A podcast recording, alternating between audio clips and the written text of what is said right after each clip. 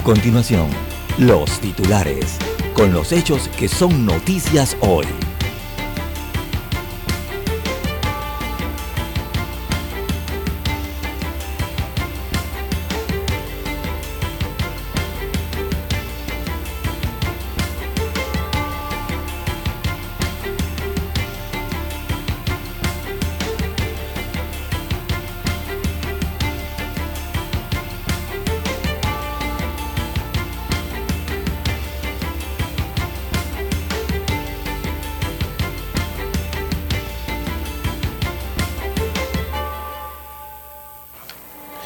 Segunda fase del diálogo, el gran reto pendiente. El órgano ejecutivo legalizó el pasado sábado la instalación de la mesa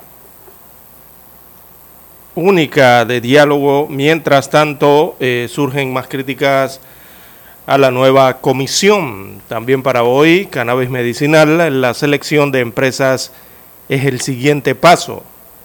Así que el Ministerio de Salud convocará eh, precisamente esta semana a la Comisión Interinstitucional para trabajar en metodologías de selección de las siete empresas que empezarán a desarrollar la industria del cannabis medicinal en Panamá.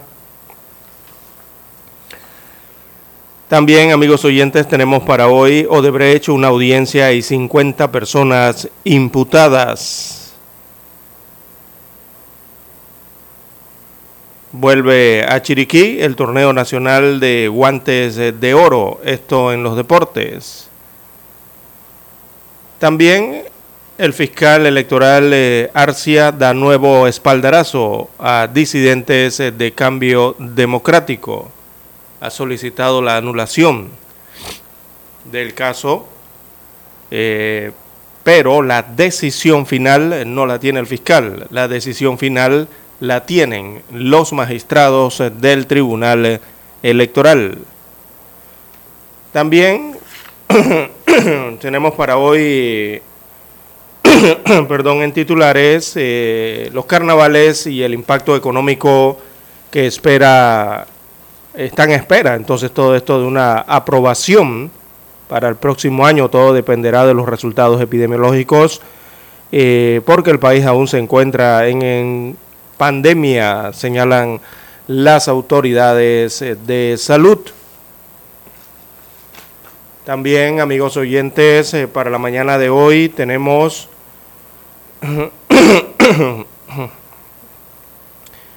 eh, siete homicidios en tan solo siete días, la última contabilidad que hay. la, la ciudadanía se pregunta, ¿y dónde está la seguridad? Eh, Eduardo Morales eh, es uno de estos casos. Él trató de escapar de los pistoleros, pero fue en vano. Lo asesinaron a eso de las 8 de la noche de este lunes. Falleció en el centro de salud de Alcalde Díaz. Era conocido como alias Chin. Tenía antecedentes en este último caso eh, registrado. También transportistas eh, cobran, lo, cobran pasaje ilegal, cobran prácticamente lo que les da la gana en la provincia de Panamá Oeste. También un niño se ahogó en la comarca y en Penonomé ocurrió otra eh, desgracia. Bien, a nivel internacional eh, tenemos amigos oyentes que la relación, se espera una relación agridulce entre Francia y Reino Unido, ahora con la asunción de Liz Truss como nueva primera ministro de Gran Bretaña. El Brexit estará eh, en el tapete entre ambos países. También tenemos que la seguridad pública se ha tomado las elecciones de Suecia, uno de los países con más tiroteos mortales, pero en el continente europeo. También para hoy a nivel internacional, amigos oyentes, tenemos que Rusia pide aclaraciones a la OIEA por informe sobre planta nuclear ucraniana de Zaporilla. Bien, amigos oyentes, estas y otras informaciones durante las dos horas del noticiero Omega Estéreo. Estos fueron nuestros titulares de hoy. En breve regresamos.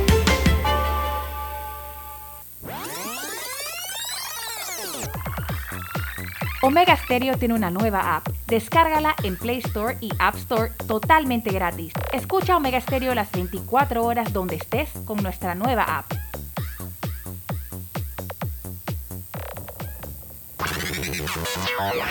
Desde el dominante Cerro Azul, Omega Estéreo cubre las provincias de Panamá, Colón, Darién, Panamá Oeste y las playas en los 107.3. Continúa desde el majestuoso Cerro Canajagua en los 107.5, cubriendo todas las provincias centrales hasta el imponente volcán Barú en los 107.3 para las provincias de Chiriquí, Bocas del Toro y Veraguas. Omega Estéreo para todo Panamá.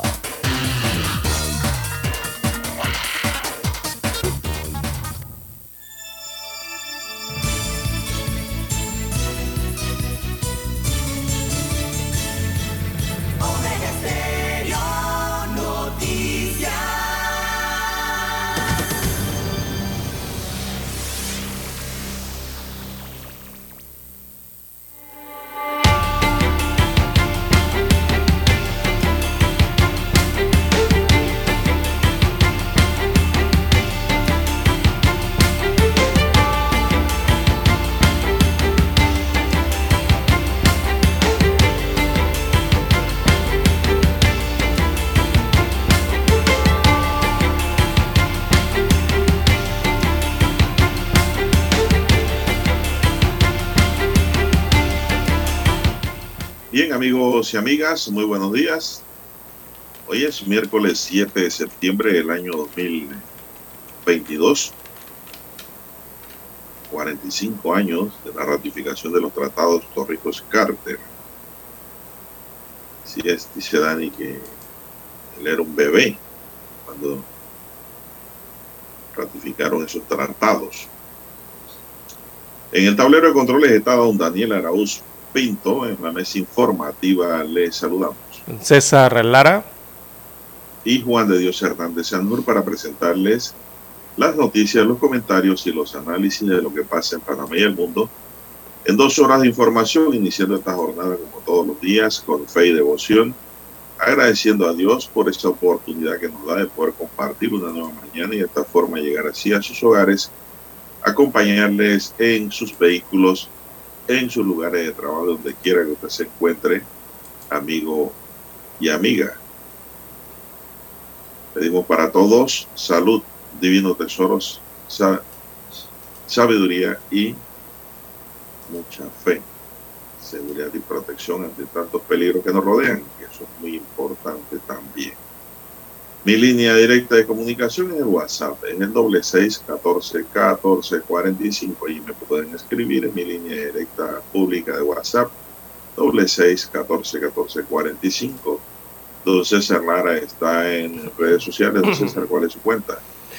Bien, estamos en redes sociales, en arroba César Lara R, arroba César Lara R es mi cuenta en la red social Twitter. Allí puede enviar sus mensajes, sus comentarios, denuncias, fotodenuncias, el reporte del tráfico temprano por la mañana. Recuerde esos incidentes, o bueno, ya lamentablemente los accidentes, toda esa información usted le puede enviar allí, que le sirve de datos y para tomar mejores decisiones a los conductores. Buenos días, eh, don Daniel, allí en la técnica, y a usted, don Juan de Dios. También a todos los amigos oyentes, muy buen despertar. A nivel de las comarcas, las provincias, el área marítima de Panamá, dos señales cubren el territorio nacional. También los que ya están conectados en omegaestereo.com, allí la cobertura es a nivel mundial. Los que ya nos sintonizan en el canal 856 de Tigo, televisión pagada por cable a nivel nacional. Y los que ya han activado su aplicación. Si usted no la tiene aún, bueno, usted la puede descargar desde su tienda Android o iOS para su dispositivo móvil, para su celular. ¿Cómo amanece para hoy, don Juan de Dios? Buen día. Bueno, bien, gracias gracias. Espero que ustedes estén bien. Igualmente, gracias. En la técnica. Bueno, César, vamos a iniciar de inmediato con las noticias. La coalición por, por Panamá, por transparencia y anticorrupción, expresó su preocupación por el reciente decreto ejecutivo 215 del 1 de septiembre de 2022 que crea la Comisión Ciudadana contra la Corrupción, que establece la composición y esquema de funcionamiento con atribuciones que aseguran son parte de los derechos de todos los ciudadanos, como por ejemplo la presentación de denuncias, lo cual no consideran conducente para resolver el problema de impunidad y corrupción eh, sistemática en el país. La coalición Pro Panamá la conforman un grupo de organismos no gubernamentales y movimientos ciudadanos, algunos de ellos con más de 20 años de trayectoria, trabajando por el fortalecimiento de la democracia, promoviendo la transparencia en la gestión pública y el combate a la corrupción. Según el decreto presidencial, la comisión estará coordinada por la Autoridad Nacional de Transparencia y Acceso a la Información al respecto, la coalición en un comunicado destacó ayer que no se trata de crear más comisiones excluyentes, sino en tomar acciones concretas como las que se comprometió el presidente durante la campaña presidencial de 2019, cuando asume el reto de la transparencia y lo hace parte del plan estratégico de gobierno. Destacan que algunos de esos compromisos pendientes incluyen leyes anticorrupción, transparencia y rendición de cuentas, contrataciones públicas, justicia y acceso a la información, gobierno y datos abiertos. En tal sentido, destaca esta organización que para enfrentar con seriedad y eficacia la corrupción, tanto pública como privada, es preciso crear un sistema que cuente con las herramientas que realmente prevenga la corrupción como una efectiva cultura de transparencia en la administración pública, un funcionariado técnico y despolitizado, así como una justicia efectiva que realmente prevenga la corrupción. Entre las organizaciones que avalan este pronunciamiento están el Centro de Iniciativas Democráticas, Civitas Panamá, Ciudadanía Activa, Consejo de Expresidentes de Gremios de Panamá, Fundación Espacio Cívico, Fundación para el Desarrollo de la Libertad Ciudadana, capítulo panameño de Transparencia Internacional, Movimiento Independiente por Panamá, MOVIN, Movimiento Ciudadano Anticorrupción, Movimiento Panamá Joven y la Red de Jóvenes por la Transparencia. Así hay organizaciones, don César, anticorrupción y la corrupción allí. La corrupción galopante, campante. Sí, miren todos estos movimientos y ahora pues se crea otro grupo legalmente de la mesa de diálogo. Bueno, yo creo que la denuncia pública, don César, está en cada uno de los ciudadanos panameños y extranjeros que están en el territorio nacional. Ellos no son excluidos tampoco, sí. La corrupción como delito, pues, debe ser denunciada pero el problema persiste, don César. Yo creo que este problema no es asunto de comisiones. Esto es un asunto, pienso yo también, de colaboración de las propias autoridades, don César. De las propias autoridades, porque de nada usted le va a hacer denuncia de lo que escucha, de lo que ve, pero si no tiene pruebas contundentes, esa denuncia no queda en nada. Bien, Daniel, vamos a hacer una pausa y regresamos.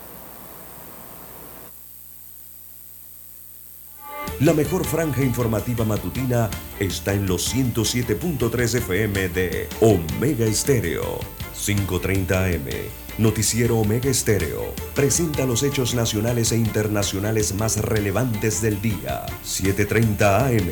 Infoanálisis, con entrevistas y análisis con los personajes que son noticia de 8 y 30 a 9 y 30 de la mañana, sin rodeos, con Álvaro Alvarado, de lunes a viernes, por Omega Estéreo. Para anunciarse en Omega Estéreo, marque el 269-2237. Con mucho gusto le brindaremos una atención profesional y personalizada. Su publicidad en Omega Estéreo.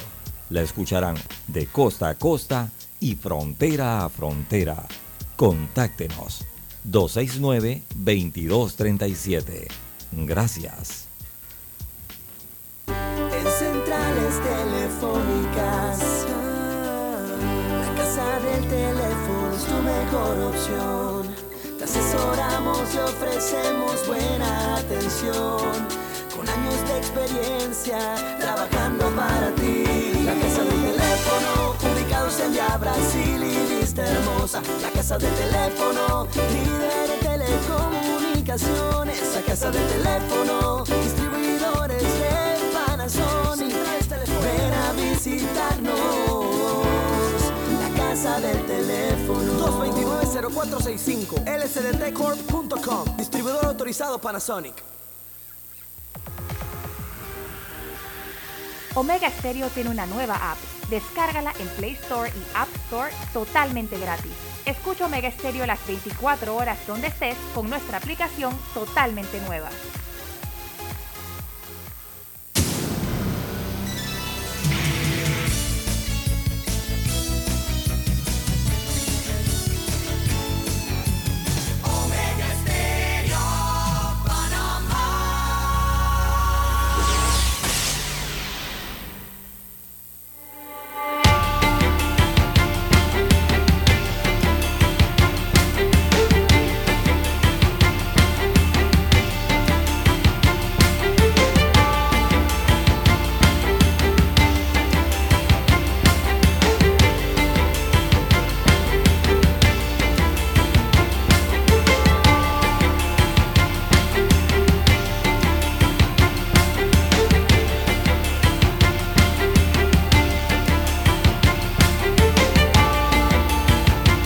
Bien, son las 5.51. Bueno, aquí recibo un mensaje del 8096.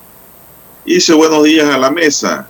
Estamos sin agua potable hace ocho días en Belisario Porras, San Miguelito. No es posible que el IDAN no tenga técnicos profesionales en Sinaí, sector 5, Belisario Porras. Esto no tiene una justificación ni carros cisterna nos mandan.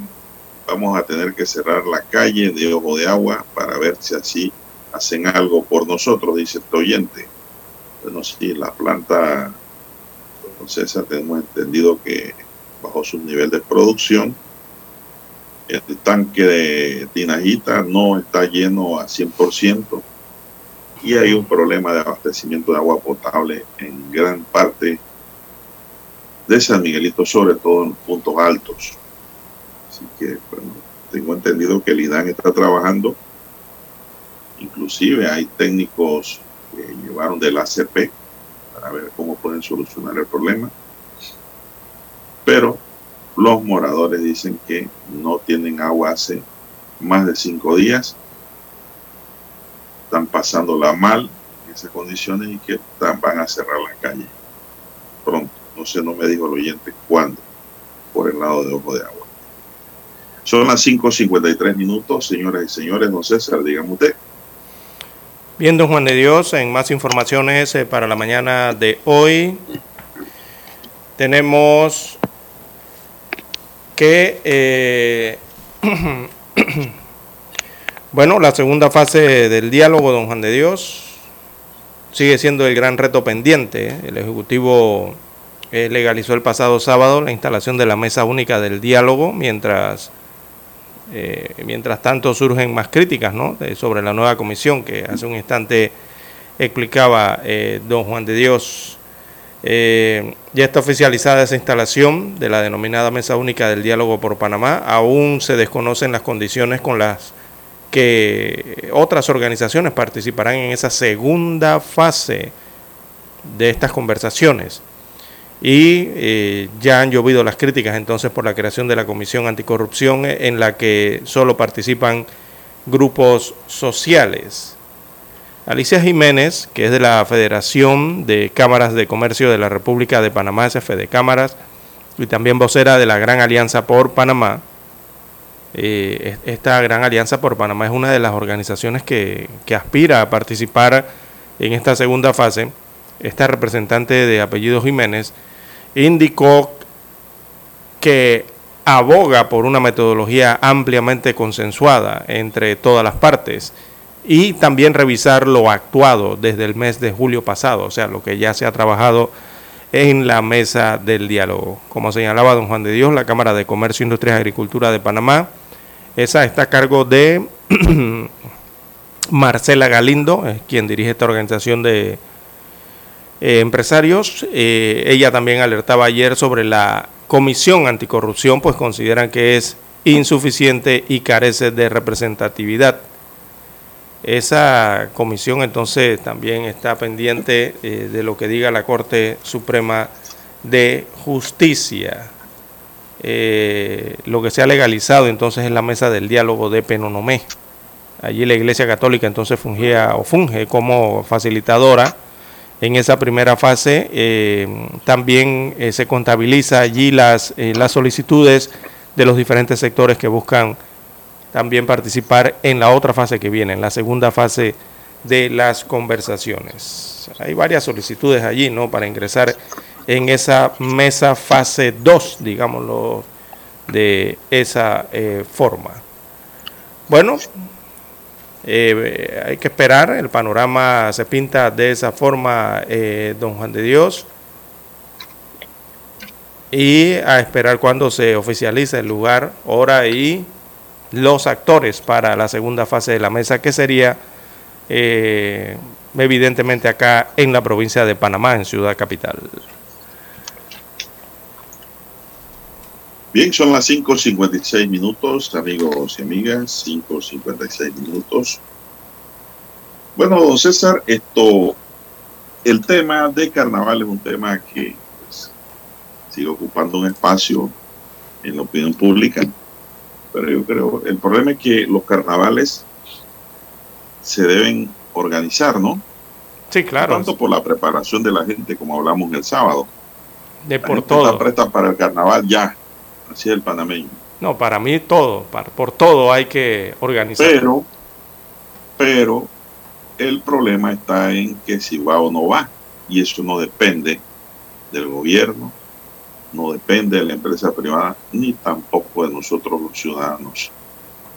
La posibilidad de realizar las fiestas del Carnaval 2023, que desde hace dos años se mantienen suspendidas, está sujeta al comportamiento epidemiológico tras las fiestas patrias que para este año serán de manera presencial en las rutas de calle 50 y la cinta costera. Esta semana el ministro de Salud, de Luis Francisco Sucre, explicó que pasada las fiestas patrias analizará el comportamiento epidemiológico del país para presentar una propuesta al presidente de la República, Laurentino Cortizo. Aún estamos en pandemia, vamos paso a paso, Panamá está avanzando muy bien, yo creo que como equipo y país estamos bien, el mundo todavía no sale de la pandemia, todavía existe el riesgo de poder contagiarnos los unos a los otros, hay que ir con calma, señaló el ministro de Salud. Pero, ¿qué hay detrás de la generación económica del carnaval? Las fiestas del carnaval inyectan a la economía del país, específicamente en el interior, ya que los panameños se trasladan por cuatro días a diferentes zonas para disfrutar de la presentación artística, espectáculos de entretenimiento, culecos y otros. Los lugares con mayor demanda son Astabra, Chitre, Parita, Penonomé y Veraguas. Los sectores comerciales más beneficiados son los hoteles, restaurantes, bares, discotecas, por mencionar algunos. Para estimar el impacto económico de estas fiestas es preciso revisar cifras históricas y evaluar aspectos de la coyuntura actual que pudieran incidir, positivamente o negativamente sobre esa proyección. René Quevedo, consultor laboral, explicó que debido a la pandemia la celebración de los carnavales no se hicieron como tal, sin embargo se calcula que durante esos días a sueco se produjo un impacto económico de unos 234 millones de dólares según estimaciones de la Autoridad de Turismo de Panamá. Estimaciones previas situaron el impacto económico entre 360 millones de 2016 y 345 millones en 2019. Quevedo indicó que con esa base se puede deducir que habría un impacto mínimo alrededor de los 234 millones de dólares, cifra de 2022, y que la celebración de las fiestas en sitios como Azuero, Chiriquí, la ciudad capital, pueden agregar otros 100 millones, principalmente derivados del turismo interno. Pero todo esto está en veremos, don César, todavía. Así es, no sé usted cómo lo ve. No, sí, así es, como lo ha dicho don Juan de Dios, porque eh, más allá de la celebración del carnaval, o sea, más allá de la parte eh, de lo que tiene que ver del espectáculo de sus bailes, la parte social, la parte cultural, eh, la música, todo lo que se transmite en el carnaval, ¿verdad? socialmente hablando, está la otra parte, que es la parte económica. Y evidentemente el carnaval genera riqueza, don Juan de Dios, donde se, donde se desarrolle sea en Ciudad Capital o sea en las provincias del interior del país. Eh, son impulsos, el carnaval simplemente es un impulsador ¿no? de la economía, ese, es un pilar anual, es uno de los que ya está eh, visible ¿no? cada año en el calendario que ayuda a generar eh, ingresos en las comunidades. otro es el tema de los días para Semana Santa, las fiestas patrias también es otro, las festividades de fin de año, bueno, en fin, hay algunas fechas eh, establecidas por mes que eh, la gente organiza, se organiza y se hace economía a través de esos días, ¿no? Eh, es evidente, allí lo que se busca es riqueza también, pero hay que cuidar el tema sanitario porque estamos todavía en medio de pandemia. Y aunque las cifras no se las revelen a usted diariamente, cada 24 horas, se están generando eh, nuevos contagios, eh, están muriendo personas también, eh, cada día, cada dos días, así lo reflejan los reportes epidemiológicos que ahora, perdón, que ahora son semanales y por eso hay que evaluarlo, ¿no? suponemos que las autoridades están tratando de evaluar y también tratando de crear un plan si en tal caso se da un ganchito, ¿no? Si en tal caso se le da apertura del carnaval eh, para el 2023. Porque tampoco es que en medio de una pandemia se va a celebrar el carnaval como si hubiese sido el carnaval de hace una década atrás o hace 20 años atrás. Tendrá eh, sus pautas, digámoslo de esa forma. Hay que hacer la pausa, don Juan de Dios, el himno nacional.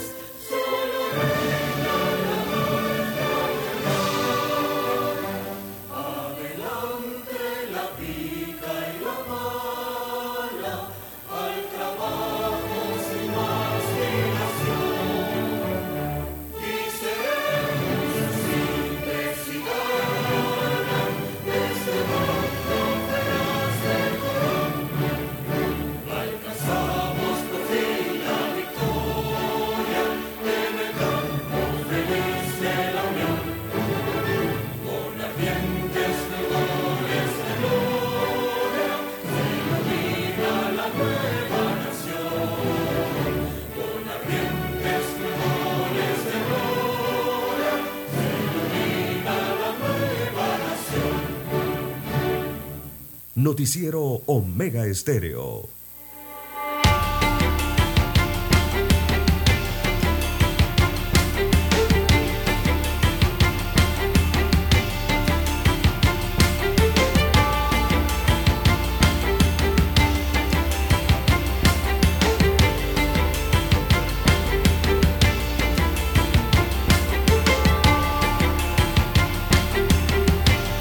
Bien, continuamos. Son las seis cinco minutos, amigos y amigas. Bueno, el Ministerio Público informó ayer que la Fiscalía Anticorrupción logró mantener que el Tribunal Superior confirmara, o no, el Tribunal de Apelaciones confirmara las condenas de cinco años de prisión para Oiden Ortega Collado, hijo del ex magistrado Oiden Ortega, y cuatro años de prisión para Claudia Porcay por el delito de tráfico de influencias hecho ocurrido en el año 2013 al 2017.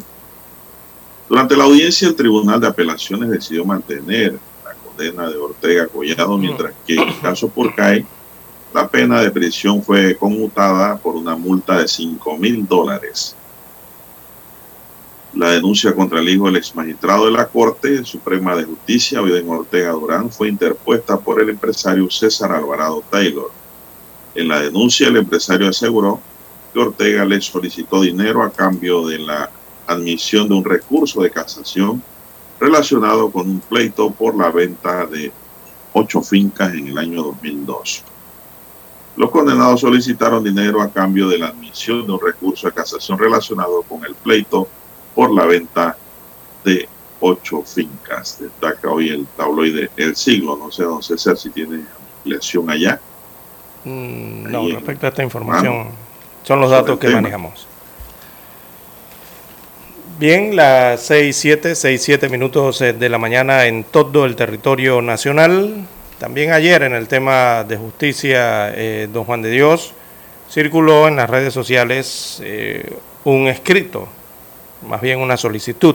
Al final se confirmó que era verdadera. El fiscal electoral aparecía un documento del fiscal electoral eh, Dilio Arcia, don Juan de Dios, eh, solicitando a los magistrados del Tribunal Electoral declarar la nulidad de todo lo actuado por el Tribunal de Honor y Disciplina y también por la Junta Directiva del Partido Cambio Democrático. Esto en la acción que llevan adelante en Cambio Democrático contra eh, más de una decena de diputados y también pedía Arcia Torres, el fiscal electoral, se ordenara el archivo del expediente. Era la solicitud que hacía en ese escrito eh, señalando o argumentando esto frente a las eh, violaciones del debido proceso y el no respeto a las garantías fundamentales. Hablaba también de el abuso, el, exceso o el abuso, ¿no? En, en medio de todo este proceso.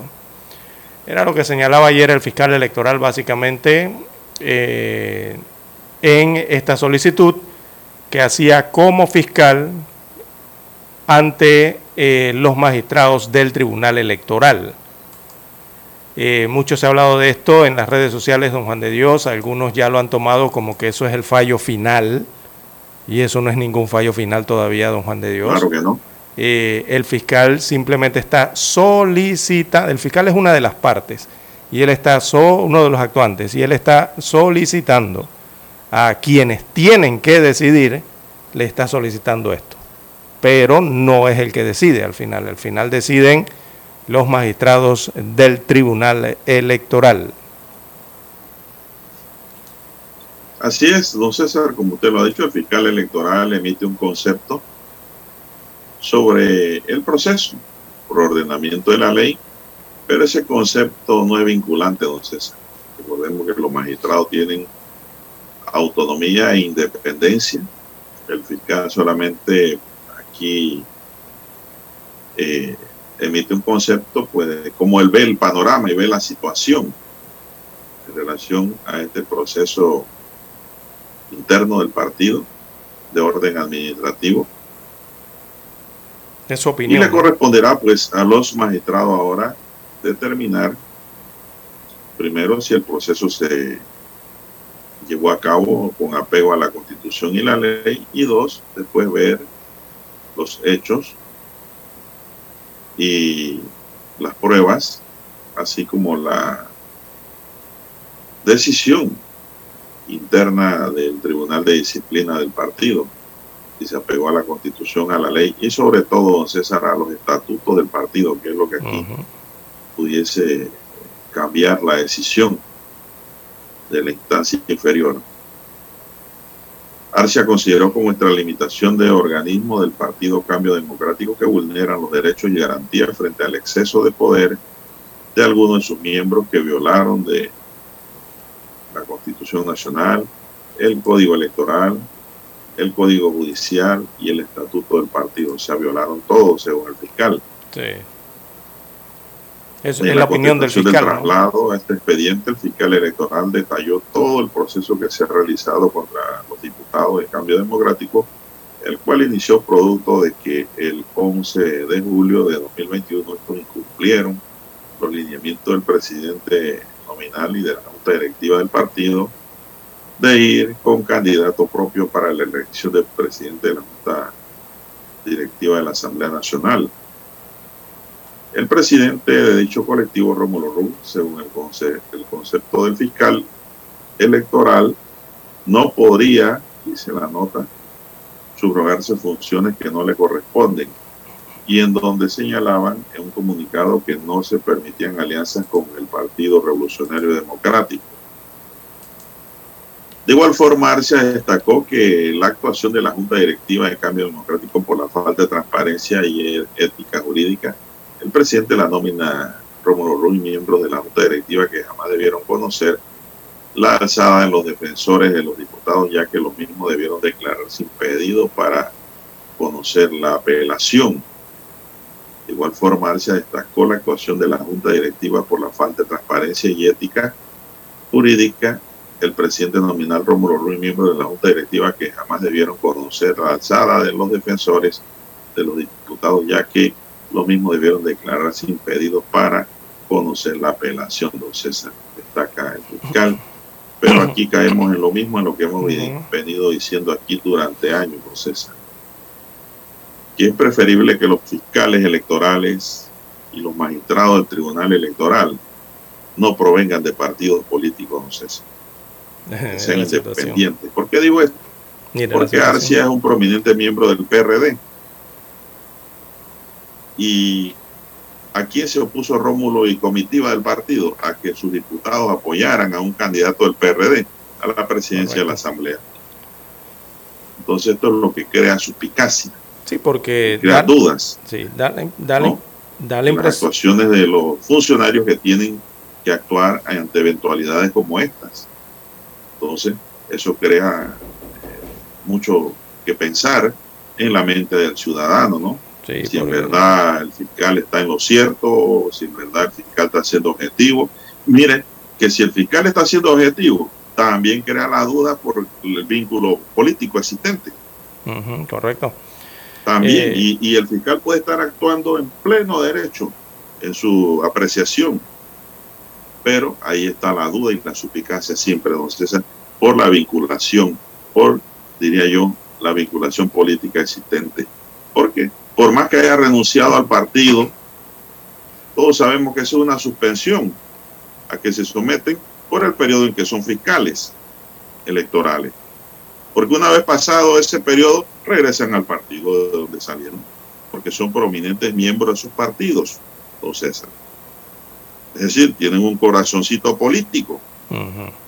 Entonces, ahí hay, ahí hay uno de los problemas y que nosotros hemos planteado siempre y que la transparencia le ha dado la razón de que los magistrados y fiscales de altos cargos no deben surgir de partidos políticos, Y es que da para evitar dudas al respecto. Sí, y es que da esa sensación que de ese sabor a boca, ¿no? De que el fiscal electoral eh, vuelve a dar eh, una especie de espaldarazo a estas facciones de, lideradas por Yanivel Abrego, ¿no?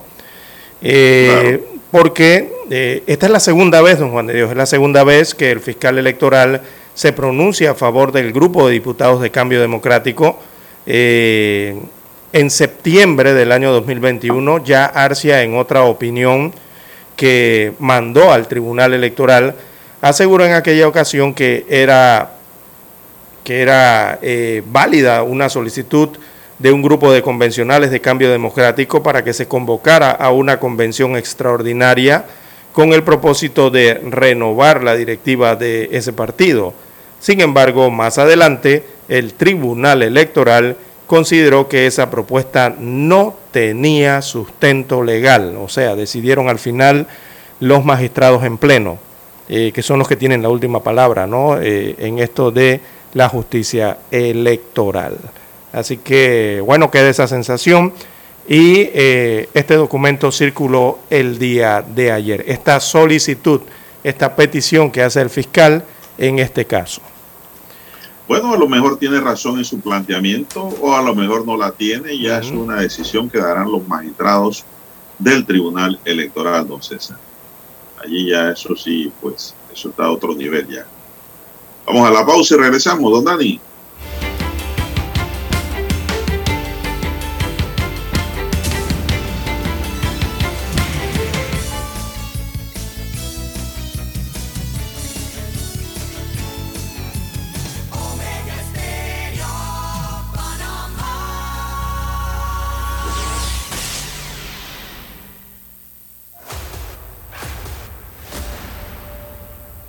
Desde los estudios de Omega Estéreo, establecemos contacto vía satélite con la voz de América.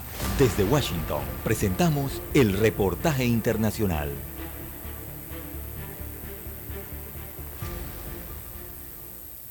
El Reino Unido dará bienvenida a su nueva primera ministra, Liz Truss, la conservadora que toma las riendas del gobierno británico, reemplazando al polémico Boris Johnson. Truss, de 47 años, tiene por delante un gran reto, gestionar un país que sufre una gran inflación, aliviar la agitación laboral y reparar un sistema sanitario colapsado ante la escasez de personal. A estos retos se suma la crisis energética derivada de la invasión del Kremlin sobre Ucrania y que amenaza con un posible desabastecimiento de energía a medida que Europa se adentra en los meses más fríos. En tanto, se espera que, al igual que su predecesor, siga siendo un apoyo firme para Ucrania y continúe siendo parte estratégica de la Alianza Occidental que envía ayuda militar, económica y humanitaria a Ucrania a medida que intenta derrocar al ejército ruso. Paralelamente, Boris Johnson se despidió entre aplausos. Gracias, gracias. Bueno, esto es todo amigos. Gracias a todos por venir tan temprano esta mañana. En solo un par de horas estaré en Balmoral para ver a Su Majestad la Reina y la antorcha será finalmente pasada a un nuevo líder conservador. Pese al áspero adiós, recordemos que Johnson se vio forzado a abandonar su mandato al hacerse evidente la falta de apoyo entre los miembros de su propio equipo y luego de estar envuelto en varios escándalos, el exmandatario británico dedicó unas palabras de apoyo a su sucesora, a la que aseguró su más ferviente apoyo. Judith Martín Rodríguez, Voz de América. Escucharon vía satélite desde Washington el reportaje internacional. La mejor franja informativa matutina está en los 107.3 FM de Omega Estéreo. 5.30 AM. Noticiero Omega Estéreo. Presenta los hechos nacionales e internacionales más relevantes del día. 7.30 AM. Infoanálisis. Con entrevistas y análisis con los personajes que son noticia. De 8 y 30 a 9 y 30 de la mañana sin rodeos, con Álvaro Alvarado, de lunes a viernes, por Omega Estéreo.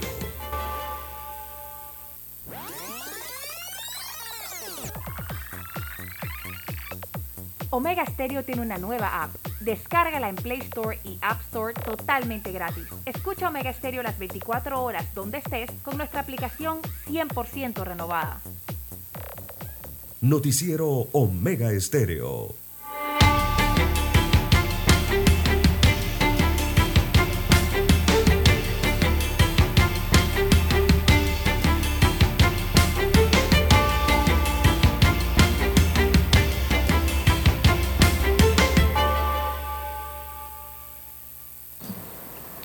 Bien, don César, seguimos. Bueno, esto, hubo un acuerdo de pena, don César, y condenaron a uno de los involucrados en el robo del millón de dólares viejitos, ¿verdad? Que iban a ser enviados para la reposición en la Reserva Federal de Estados Unidos. El colonense Erasmo Antonio Otero, de 47 años y conocido como Elias Chichi, fue condenado a 14 años de prisión por el robo de un millón 504 mil dólares que iba a ser enviado para su reposición en los Estados Unidos. El robo agravado se produjo el 6 de octubre cuando Otero y otros sujetos ingresaron al aeropuerto de carga de Tocumen a bordo de un pick-up simulando ser personal de seguridad y se apoderaron del dinero del descarte cuando iba a ser ingresado al avión de DHL. En total, un grupo se apersonó y se apoderó las 10 bolsas de dinero que el Banco Nacional de Panamá entregó a la empresa PRIM. La fiscal Elizabeth Carrión y la defensora Georgina Smith pactaron un acuerdo de pena luego que Otero aceptara su responsabilidad el que fue validado por la juez de garantía Giseika Ledesma. La aprehensión del sentenciado se dio mediante la operación Emperador realizada en el sector del Ciruelito en la provincia de Coclé. ¿Se acuerda, don César? Sí. En el 2022. Chichi estuvo vinculado a un caso de violación y a un robo a mano armada en la zona libre, hecho por el cual fue condenado a 10 años de prisión anteriormente eh, lo que pagó en febrero de 2021, pero de una vez se enganchó acá, don César, en este nuevo emprendimiento, ¿verdad? Que era apoderarse de las bolsas. Digo así porque ya le aceptó su participación con el acuerdo de pena, don César, y su, culpabilidad. Pero los otros sujetos, don César, quedaron por ahí sueltos y no los han podido, no los han podido agarrar. La policía todavía buscando a esa gente, pero qué va, no han podido todavía. La verdad es que no se sabe cómo la policía pudo dar con este sujeto que se había ido a vivir alquilado a Coclé. Yo creo que eso fue lo que llamó la atención de los moradores del Ciruelito, ¿ah? que alguien llegara a vivir allí de pronto, don César. Sí, y con las... Y con comodidades. Oiga, eh, carro lujoso. Usted sabe cómo están las calles del Ciruelito. Para meter un carro eh, super... Exacto, para meter un carro super sport o super deportivo. por esa calle. ¿A quién se le ocurre esa fue la caída, don César. Aquí, oiga, ni el ganadero que tenga más dinero, ni el agricultor por allí o eh, que tenga arroz, que tenga más dinero de por ahí se le ocurriría hacer eso y de repente llega llegaban a, reuniones y fiestas carros finos. Sí, y vivían allí con un vehículo César, y todo el mundo y esto Rubén Blay dice un tema musical que hasta para robar hay que estudiar. Eh, para hacer maleante, esa caída. Habían hecho un robo cuasi perfecto en el aeropuerto porque no había rastro. Pero mire dónde fue a caer en Coclé porque el ser humano, don César, es ostentoso. Usted se gana el gordito el próximo mes y usted tiene ganas de comprarse un buen carro, don César, de, una vez. Una buena casa de una vez. Usted no aguanta, le pican los pies por ir a comprar. Por ir a gastar. tiene el dinero, ¿no? Claro, porque es un dinero que llegó de pronto, ¿no? Así mismo pasa con muchos delincuentes, don César. Esa fue la caída carro fino rodando sobre calles de tierra. Bueno, los que no conocen Ciruelito, César, yo que conozco Coclet ya como la palma de mi mano, no sé por dónde queda eso. Y los vecinos fueron los que les llamó la atención ese tipo de nuevo vecino. Y la policía empezó a darle seguimiento y seguimiento y logró pues capturarlo y en efecto, ahora, don César, ¿el dinero dónde está? Las investigaciones. Las investigaciones eh, deben arrojar esa información. ¿Dónde está el dinero? ¿Dónde está el millón y medio? Porque era un millón quinientos mil y tanto. Decían que iban a circular billetes viejitos por la calle. Yo no he visto ni un billete viejito en la calle. No, tampoco para nada. Pero puro billete nuevo. Bueno, eso ocurrió así. Y el señor Otero llegó a un acuerdo de pena que lo va a mantener por 14 años detenido, don César. Que todos sabemos no lo va a cumplir porque después viene el buen comportamiento, vienen una serie de privilegios, pues, que depende del comportamiento del reo, le pueden ayudar a salir antes de cumplir los 14 años. Son las 6:25 minutos, señoras y señores, en su noticiero Mega el primero con las últimas. Bueno, don César, ¿usted pagaría 14 años, por decir un número, por un millón y medio de dólares? Eh, no, por supuesto que no. Eso, eso lo piensa usted acá, ¿no? No, no, no. Que está acostumbrado a trabajar honradamente. No, ni, es que ni lo piensa. Pero hay otra gente que no les importa, don César. Ellos tiran línea y dice dos terceras partes de 14 vienen siendo como casi 10 años, nueve y pico. Y se olvidan de sus valores, su honorabilidad. Ah, no, eh, se, olvidan de todo eso. otra, eso es de otro mundo. Pero tiran línea cuando salgo, tengo la plata escondida. Porque ese millón de dólares la policía no lo recuperó, entonces. Y así lo, lo piensan y lo hacen. Eh. Porque dicen en nueve años, diez años, en 14 años que lo pague redondo, jamás en su vida va a recoger un millón y medio de dólares trabajando. Miren, pero piensan así porque los valores de lo que usted habla no existen. No, no existen para ellos para nada. Bien, las seis. ¿Por qué? Porque nuestros valores, don César, valen más de un millón y medio. Por eso que usted habla así. Y yo hablo así. No, lo, no estamos dispuestos. La libertad no tiene precio. Así es. Arrancando por ahí, que es uno de los valores que uno le da pues a la existencia después de la vida. Vida, libertad y salud. Con eso se hace bastante. Bien, la son las 6:27 minutos. ¿Qué más tenemos, César? Bueno, nos preguntan en redes sociales si eh, con el tema de los carnavales no se ha decidido. No se ha decidido hasta el momento, amigo oyente. y preguntan sobre los desfiles del 3 y el 4 de noviembre. Bueno, eh, en eso sí hay que señalar que sí habrán desfiles de fiestas patrias. Y habrán desfiles precisamente porque en base a eso las autoridades de salud, ellos van a estar monitoreando el comportamiento del virus eh, en medio de esas eh, ceremonias ¿no? o, conmemoraciones de fiestas patrias y también las de finales de año, eh, para tomar una decisión sobre, la sobre si van o no van los carnavales para el año 2023. Los desfiles patrios sí se van a realizar, ya se anunciaron que las bandas musicales se podrán apreciar a lo largo de la cinta costera y también en calle 50. Esas serán las rutas del desfile de estas fiestas patrias 2022 eh, aquí en Ciudad de, Panamá eh, el 3 y 4 de noviembre. Recordemos que eh, hacía más de dos años que no se disfrutaban de estos desfiles. Eso había sido suspendido por la pandemia, incluso hubo algún tipo especial de celebración, ¿no? que solamente los vimos en pantalla de televisión, dentro de un estadio de fútbol, ¿se acuerda? ¿no? Cuando hubo esta especie de celebración de las fiestas patrias en el estadio Rommel Fernández, pero sin público, solamente las bandas.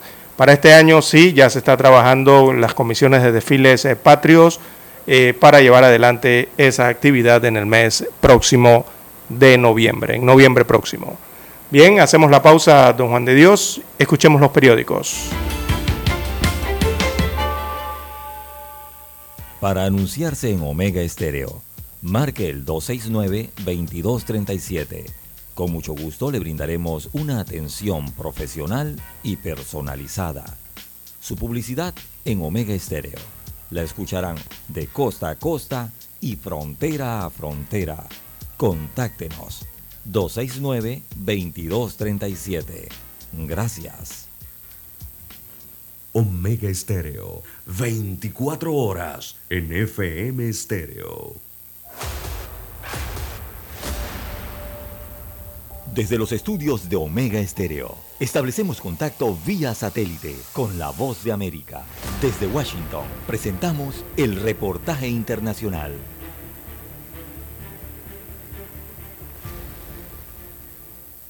Más de 100 personas evacuadas y en riesgo de perder sus hogares han dejado las intensas lluvias que siguen afectando a diversas regiones en Honduras Solo en Tegucigalpa, al menos 10 colonias han sido declaradas en estado de emergencia debido a los derrumbes y los afectados han sido trasladados a los albergues temporales. Mientras en otros departamentos se reporta que son muchas las aldeas o caseríos incomunicados. Uno de los afectados es el hondureño Santiago Sánchez. Él residía en la Nueva Esperanza, colonia declarada inhabitable, y sin alternativas vio como el esfuerzo de años desaparecía cuando su casa cedió ante el embate de la naturaleza. Lo es difícil, pero yo deseo que me ayudaran en lo poco que puedan. Lo primero ahorita de emergencia pues sería la comida. Y no, pero los pueden ubicar en otro lado, de, que no haya peligro. Reportes de meteorología revelan que las lluvias seguirán esta semana y en todo Honduras se han activado alertas de prevención y monitoreo mientras se mantienen vigentes, explicó Edwin Aguilera, coordinador nacional de contingencias COPECO. Ahora mismo estamos en alerta amarilla en 10 departamentos y alerta verde en 8 departamentos. En ese sentido, pues estamos tomando todas las medidas de, de precaución e invitando a la población en este caso a mantenerse alerta. Cecilia Colindres es otra de las afectadas y hace un llamado. Queriendo resolver, a ver qué no, solución nos, nos, dan, porque nosotros lo que queremos ya, pode, ya no podemos, eh, vemos que ya no podemos estar ahí. Hasta ahora, muchas familias en Honduras pasan las noches en albergues y a la espera de lo que les depara el futuro. Oscar Ortiz, Voz de América, Honduras. Escucharon vía satélite desde Washington el reportaje internacional.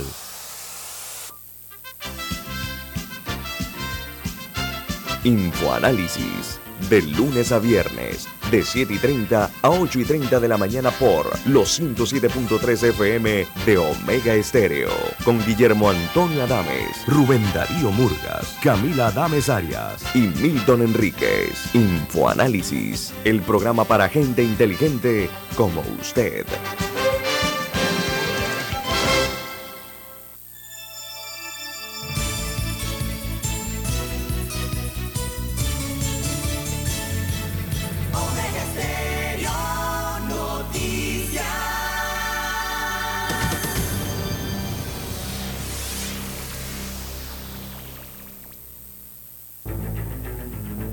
Las noticias impresas en tinta sobre papel. Con ustedes. Escuchando el periódico. Los titulares de las primeras planas de los diarios estándares de circulación en Panamá.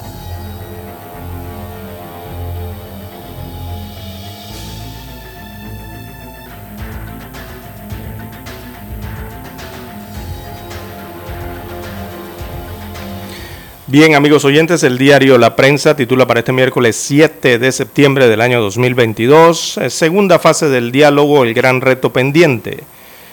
Destacan desde Penonomé, eh, con la rúbrica de Aminta Bustamante del diario La Prensa, mientras el Ejecutivo oficializó la instalación de la denominada Mesa Única del Diálogo por Panamá, aún se desconocen las condiciones con las que otras organizaciones participarán en la segunda fase de las conversaciones y se incrementan las críticas por la creación de una comisión anticorrupción en la que solo participan tres grupos sociales, eh, destaca el diario La Prensa en su principal titular, eh, señalizando, señal, eh, señalando perdón, que el órgano ejecutivo legalizó el pasado sábado la instalación de la Mesa Única del Diálogo, mientras tanto surgen eh, eh, más críticas a la nueva comisión. En más títulos del diario La Prensa para hoy, en la página 2A, titulan Cannabis medicinal, la selección de empresas es el siguiente paso.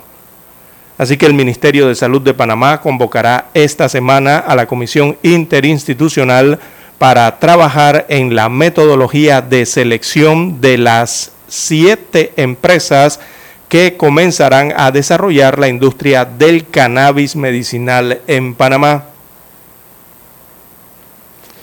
En más títulos para hoy tenemos el caso PH Cristal, eh, PH eh, un calvario de ocho años. Destaca aquí un reporte en la página 2A. Así que al menos ocho años llevan eh, residentes del PH Cristal en Bellavista esperando la demolición de un penthouse que según el propio municipio de Panamá se hizo bajo varias irregularidades. Acompaña esto una fotografía del techo del apartamento de uno de los residentes de apellido Magrat. Es eh, sostenido con apuntalamientos de madera debido a la situación que se presenta en esta propiedad horizontal. Bien, en otros títulos del diario La Prensa, Odebrecht, una audiencia y 50 personas imputadas. Hay un análisis en la página 8A del diario La Prensa. Eh, tras casi siete años eh, de incidencias, las pesquisas, eh, tenemos que 50 personas finalmente le verán la cara a la justicia por los sobornos que pagó Odebrecht en Panamá a cambio de obras. Así que es propicia la ocasión para que el judicial asuma su responsabilidad, cumpla con el debido proceso y obtenga un resultado que demuestre que la corrupción no paga, dice parte de este análisis en las páginas internas del diario La Prensa. También para hoy en la prensa, en Panorama, eh, Arcia da nuevo espaldarazo a disidentes de cambio democrático en la página 3A. En los deportes, eh, la plana titula Vuelve a Chiriquí, Torneo Nacional de Guantes de Oro. Eso está en la 8A. La sección Vivir Más, que está plasmada en la 5B, desarrolla el reporte El aplauso va por dentro. Se presenta en el Teatro Pacific. Y en la plana de economía y finanzas, eh, bueno, exportaciones suman 2.121 millones de dólares hasta el mes de julio. Destaca la sección de economía y finanzas en la página 1B. La fotografía principal del el diario La Prensa fue captada en Europa, específicamente en Reino Unido, en Escocia. Eh, allí aparece Liz Truss, Elizabeth Liz Truss que asume como primera ministro y nombra gobierno. En la gráfica, eh, esto luego de ser recibida ayer martes por la reina Isabel II en la audiencia en el castillo de Balmoral. Ese castillo queda en Escocia. Eh, eh, la reina Isabel II entonces la invitó a formar gobierno Liz asumió como nueva primer, o primera ministro de Reino Unido. En sus primeras horas en el cargo prometió adoptar medidas con el objetivo de disminuir impuestos, combatir la crisis energética y reflotar la sanidad en el Reino Unido. Abro comillas, le cito a la nueva eh, primer ministro de Gran Bretaña tengo un plan audaz eh, para hacer crecer la economía. Eso fue lo que afirmó en su primer discurso a la nación británica. Él capta el momento la gráfica entonces en que estrechan manos tanto la reina Isabel II como la ahora primer ministro de Gran Bretaña. Bien, son los títulos del diario La Prensa. Pasamos ahora a descubrir, a relatarles, eh, describirles los titulares eh, de primera plana del diario La Estrella de Panamá. Bien, La Estrella de Panamá, la decana nos dice, Carnaval, un holgorio que dinamiza la economía interiorana. Las autoridades panameñas decidirán a final de año si aprueban o no la reactivación de las fiestas del carnaval de manera presencial. Datos de la ATP muestran que durante 2022 se generaron ingresos por 234 millones de dólares. Quiero ser recordado como el presidente de la educación, dice Eduardo Quirós. Para el abogado y presidente del grupo GS, los partidos políticos están quebrados completamente y ante esto se requiere de nuevos liderazgos. Promueven desarrollo logístico de 2 mil millones de dólares para Chiriquí un plan productivo pretende convertir la región occidental del país en un hub logístico con puertos de servicios completos para intercambio de cargas de contenedores. También se habla de los retos mortales de TikTok. Los retos virales en la aplicación TikTok, en este caso el conocido Blackout Challenge, ha causado la muerte de algunos niños ya y adolescentes en el mundo se recomienda pues aquí por parte de la mesa no caer en eso y orientar a los niños y a los jóvenes sobre el tema. Instituto Gorga marca precedente regional para la vigilancia genómica. Comisión Anticorrupción es insuficiente y carece de representatividad, dice la Cámara de Comercio. Tribunal Superior de Apelaciones confirma condena de cinco años de prisión contra Avidén Ortega Collado. Estudiantes reciben orientación para definir su futuro académico y laboral. Coalición Pro Transparencia y Anticorrupción cuestiona decreto que creó Comisión Ciudadana contra la Corrupción. También en el tema del día, hoy la estrella nos dice las aves playeras migratorias, criaturas vitales para los ecosistemas. En economía, Boric realiza una reforma profunda que afecta al núcleo de su gobierno. La revolución que no llega. El Salvador cumple un año de haber adoptado el Bitcoin. Panamá impulsa acceso a liquidez para las pymes a través de ley que acelera la reactivación económica. Alstom lidera consorcio que se adjudica contrato de señalización para la extensión de la línea 1 del metro.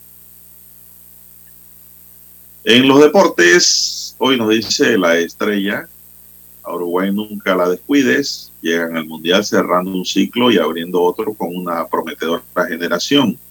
Estarán también motivados por resaltar la gesta de 1930 que dio inicio a la Copa cuya edición 2030 pretenden realizar para celebrar el siglo del torneo. El Coloso de Cabo Verde tiene un 63% de avance físico. El estadio tendrá capacidad para 7.000 personas, grama natural, contará con las medidas reglamentarias para que se puedan realizar torneos internacionales. Estamos hablando del estadio Juan de Semena, señoras y señores.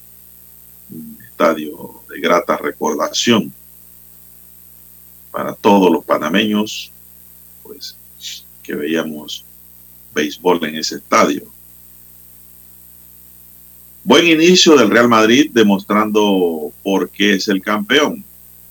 Mar Márquez comienza tranquilo y contento con el mismo talante de siempre en el plano internacional, dice la estrella, Estados Unidos cree que Rusia ha recurrido a Pyongyang por retos logísticos en Ucrania. Boris realiza una profunda reforma en su gobierno tras el fallido referéndum. México prevé rescatar en seis meses a los 10 mineros atrapados en Coahuila. La funcionaria ha asegurado que para el gobierno no hay lugar para el cansancio en este rescate ni para la indiferencia ante el dolor de los familiares. Don César, pero la pregunta que uno se hace, ¿en seis meses se podrá rescatar a alguien con vida? Es algo difícil de creer. A lo mejor ya los mineros pues pasaron una mejor vida.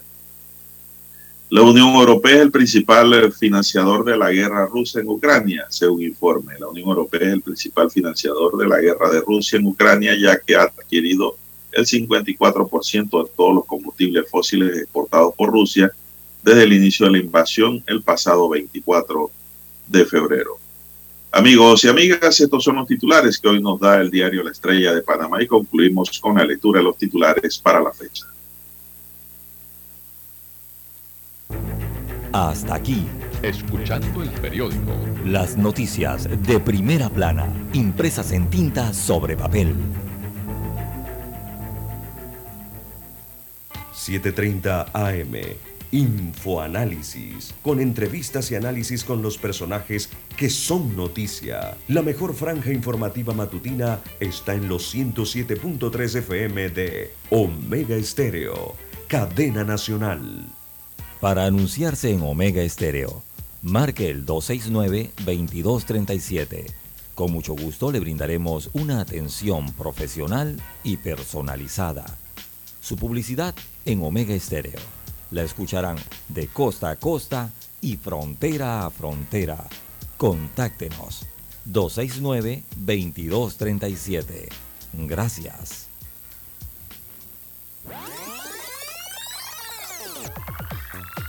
Omega Stereo tiene una nueva app. Descárgala en Play Store y App Store totalmente gratis. Escucha Omega Stereo las 24 horas donde estés con nuestra nueva app. Noticiero Omega Estéreo. Desde los estudios de Omega Estéreo, establecemos contacto vía satélite con la voz de América. Desde Washington, presentamos el reportaje internacional.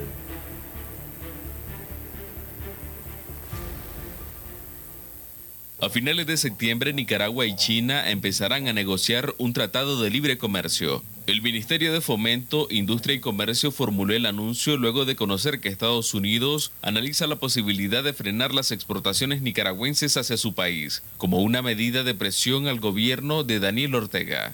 Hemos establecido relaciones ahora con el país que ha tenido la economía de mayor crecimiento en la historia de la humanidad, la República Popular China. El presidente Daniel Ortega culpó a la oposición de ser la responsable de las presiones de Estados Unidos contra su administración. Son los que vienen pidiendo que de una vez los yanquis ¿eh? destruyan las relaciones económicas con Nicaragua. De hecho, la oposición dice que respalda las medidas de Estados Unidos, pero con una intención humanitaria.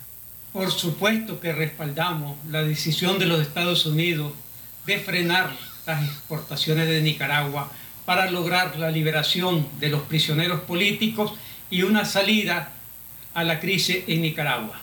Economistas consultados por La Voz de América dicen que la intención de Managua de reemplazar a Estados Unidos por China en materia de comercio no es viable debido a la distancia geográfica que separa a ambos países. La cercanía que tiene Estados Unidos con Nicaragua, eso hace que sea un precio competitivo. Desde Nicaragua hasta China, por supuesto, es un ridículo a nivel de costos. Actualmente, el Ministerio de Economía calcula que más del 50% de las exportaciones nicaragüenses van hacia Estados Unidos. Donaldo Hernández, Voz de América.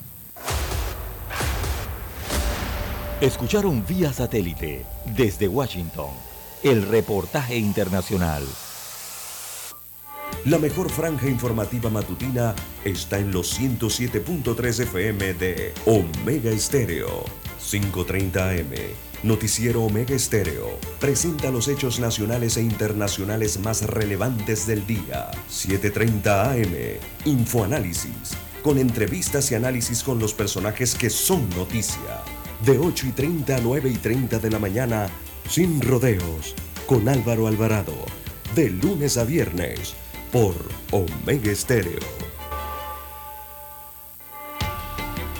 Es momento de adentrarnos al mar de la información. Este es el resultado de nuestra navegación por las noticias internacionales más importantes en este momento.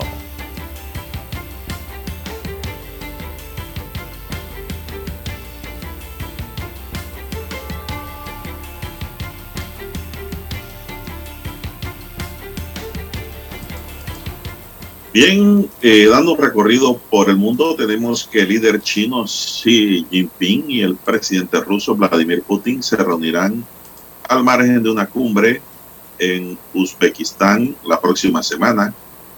Dijo ayer miércoles a los periodistas, dijo hoy miércoles, hoy es miércoles, la noticia está súper actualizada.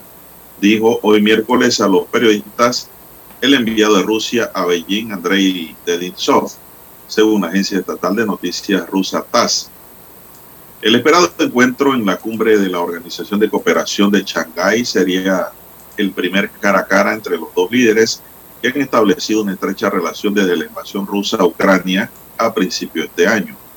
También sería el primer viaje al extranjero de Xi desde sus primeros días de la pandemia de coronavirus y se producirá pocas semanas antes de una importante reunión política en Beijing donde se espera que rompa con la tradición y asuma un tercer mandato en el poder, consolidando su papel como líder, el líder más poderoso de China en décadas.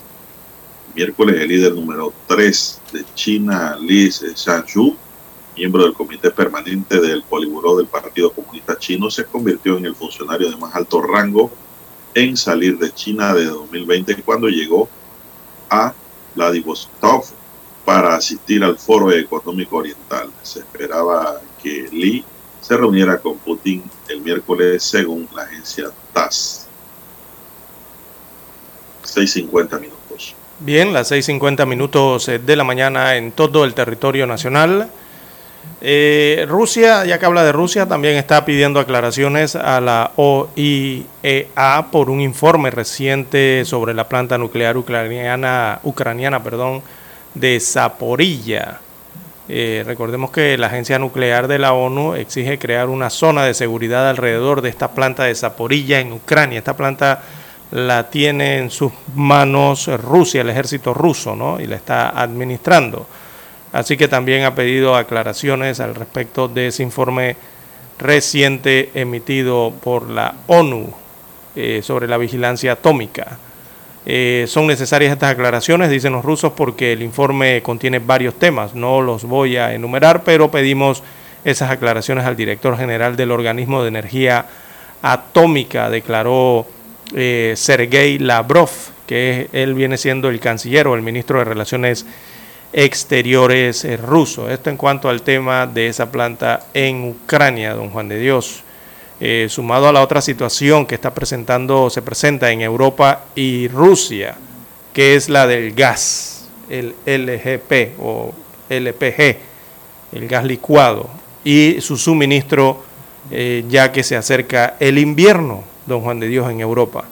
Y ya hay muchas voces en Europa, en varios países, que están pidiendo, parte de la población está pidiendo que levanten las restricciones a Moscú las restricciones que ha impuesto la Comunidad Europea y la Unión Europea en conjunto con los Estados Unidos para eh, liberar eh, lo que es el suministro del gas a los países europeos. Recordemos que Rusia es el principal eh, productor de gas licuado en Europa y se acerca el invierno, pero con las restricciones, recordemos que los países europeos entonces no hacen negociaciones, ¿no? ni ningún otro tipo de solicitud o comercio que tenga que ver con esta otra nación europea por el tema de la situación que hay entre Rusia e Ucrania.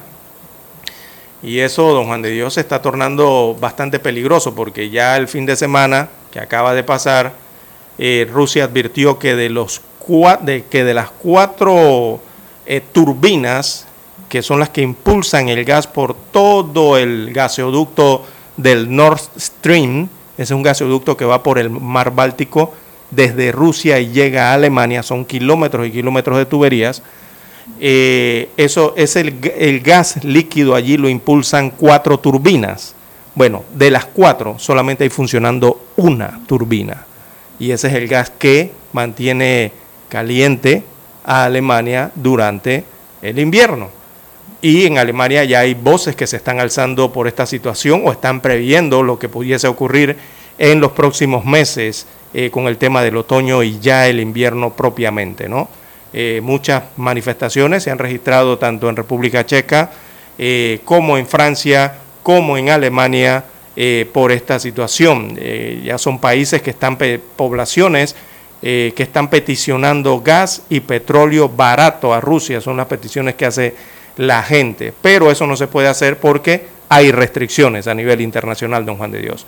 Y precisamente todo ese gasoducto y toda esa estructura, eh, adivine quién le da el mantenimiento. El mantenimiento lo da una empresa alemana que se llama Siemens. Bueno, esa es la empresa que fabrica, construye, instala y da mantenimiento y hace las reposiciones de los equipos en todo el gasoducto. Pero como Alemania tiene restricciones a Rusia, esa empresa alemana no puede pisar suelo ruso. Y por lo tanto hay un riesgo, hay un gran riesgo de fiabilidad de ese gasoducto de Nord Stream que podría estar en peligro porque ya Rusia ha dicho que no existen los equipos de reserva que puedan reemplazar los que se vayan quedando fuera de servicio. Solamente hay una turbina funcionando y los rusos le dijeron a los europeos, hagan ustedes los cálculos. Usted sabe lo que significa tener solamente una turbina funcionando, ¿no? Si esa turbina se detiene, se detiene el suministro de gas. Y si eso llega a ocurrir en meses del invierno, sería una gran problemática para los países europeos, principalmente a Alemania. Bien, las 6.55, 6.55 minutos de, de, la mañana en todo el territorio nacional. Bueno, don César, mientras por allá hace mucho frío.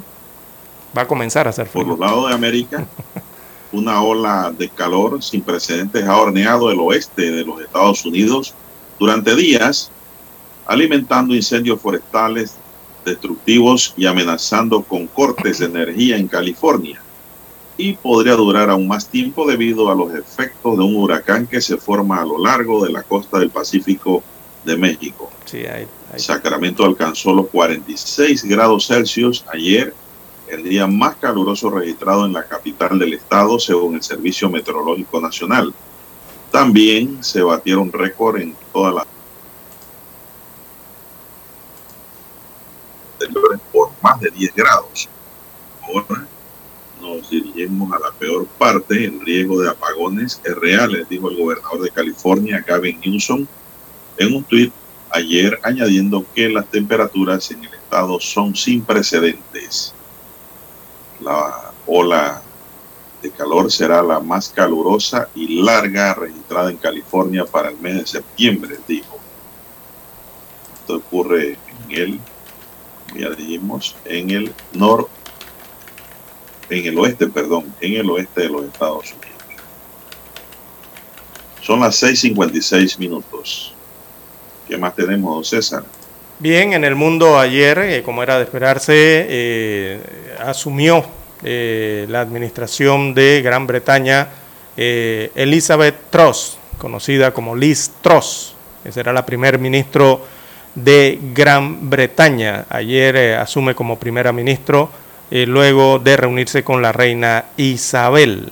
Así que hay mucha expectativa con esta nueva mandatario de este país, es un país importante, Gran Bretaña, y debido a las características que siempre ha presentado esta política en, en, en el Reino Unido.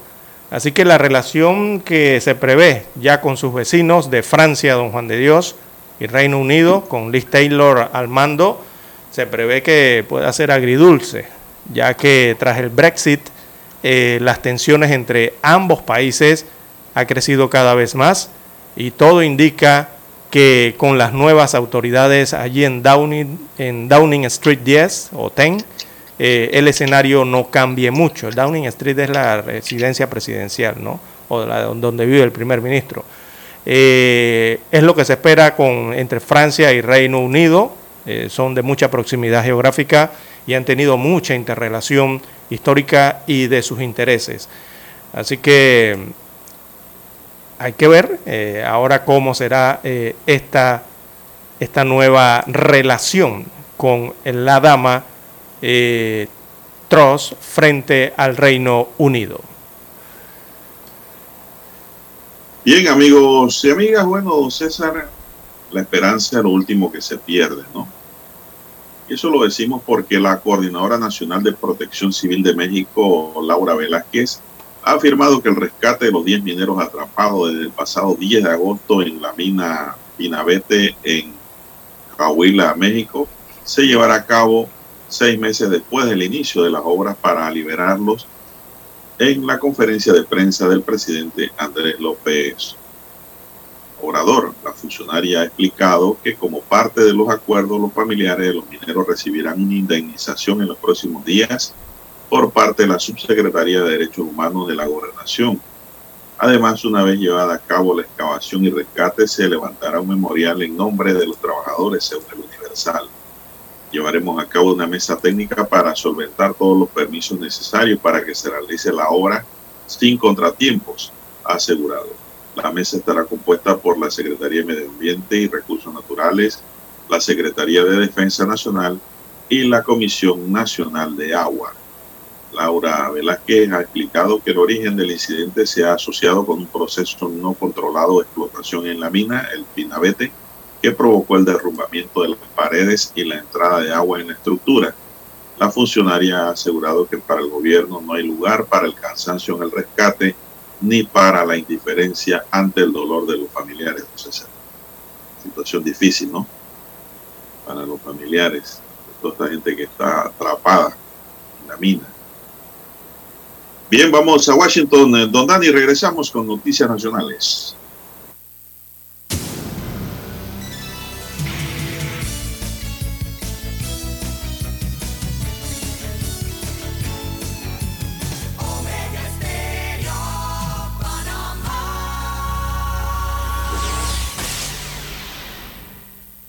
El satélite indica que es momento de nuestra conexión. Desde Washington vía satélite y para Omega Estéreo de Panamá, buenos días América.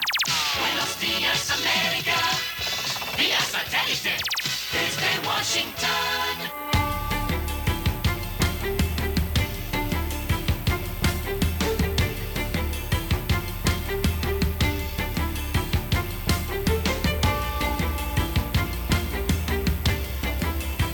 Desde Washington les informa Henry Llanos. El gobierno de Estados Unidos anunció una nueva campaña de vacunación contra el COVID-19. Nos informa Jorge Agobián. Las agencias sanitarias estadounidenses aprobaron la semana pasada una nueva dosis de refuerzo contra COVID de las vacunas Moderna y Pfizer, que combaten el virus original y las subvariantes de Omicron. Nuestro enfoque es vacunar a los estadounidenses de mayor riesgo, en particular a las personas de 50 años en adelante. Aumentaremos nuestros esfuerzos de educación y divulgación este mes a medida que nos acercamos a octubre, cuando esperamos que más personas reciban vacunas actualizadas, potencialmente junto a su vacuna contra la influenza. Jorge Agobián, Post de América. El huracán Key azotó el martes la costa del Pacífico mexicano con lluvias mientras se desplaza en dirección norte hacia la península de Baja California. Los vientos máximos sostenidos de Key se aceleraron a 140 kilómetros por hora y los pronósticos indican que podría tocar la península como huracán esta semana. El Centro Nacional de Huracanes ha informado que el vórtice de la tormenta se localizaba a unos 470 kilómetros al sur-suroeste del extremo sur. Las autoridades emitieron una alerta de tormenta tropical para la parte sur de la península. El Salvador mantiene alerta estratificada debido a los daños ocasionados por las torrenciales lluvias atribuidas al cambio climático. Nos informa Neri Mabel Reyes. El Salvador decretó alerta roja en nueve municipios, incluyendo la capital, y alerta naranja en todo el territorio debido al peligro que representan las torrenciales lluvias que han ocasionado la muerte de 13 personas y el colapso de cerca de 200 viviendas, incluida una zona residencial en la capital declarada como inhabitable porque fue parcialmente construida sobre una bóveda. Los especialistas en temas ambientales dicen que el modelo de la estación lluviosa, que según los pronósticos finalizará en noviembre, es una consecuencia del cambio climático. Nerima del Reyes, Voz de América, San Salvador. La Agencia de Supervisión Atómica de la Organización de Naciones Unidas llamó el martes a Rusia y Ucrania a establecer una zona de seguridad alrededor de la planta nucleoeléctrica de Zaporilla en medio de crecientes temores de que los combates puedan desatar una catástrofe en un país marcado por el desastre de Chernobyl. Estamos jugando con fuego y podría ocurrir algo muy catastrófico, advirtió Rafael Grossi, director general del organismo, ante el Consejo de Seguridad de la ONU. Desde Washington vía satélite y para Omega Estéreo de Panamá hemos presentado Buenos Días América. Buenos días América,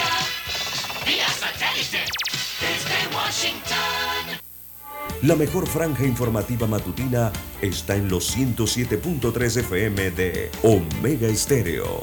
5.30 AM. Noticiero Omega Estéreo. Presenta los hechos nacionales e internacionales más relevantes del día. 7.30 AM. Infoanálisis. Con entrevistas y análisis con los personajes que son noticia. De 8 y 30 a 9 y 30 de la mañana. Sin rodeos. Con Álvaro Alvarado. De lunes a viernes por Omega Estéreo.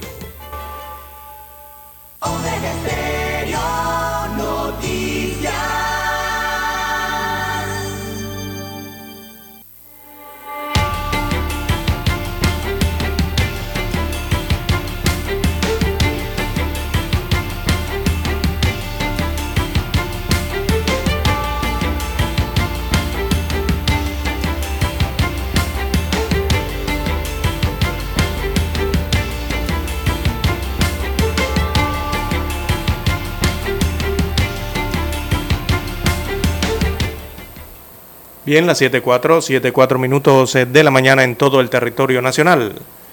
El secretario de la Marina de los Estados Unidos de América, Carlos del Toro, se reunió ayer con el presidente constitucional de la República de Panamá, Laurentino Cortizo.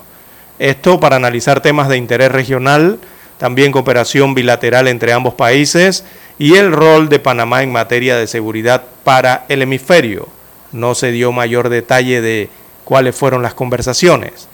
Así que Cortizo eh, dijo que también se abordó el apoyo en materia humanitaria, también ciencia y tecnología.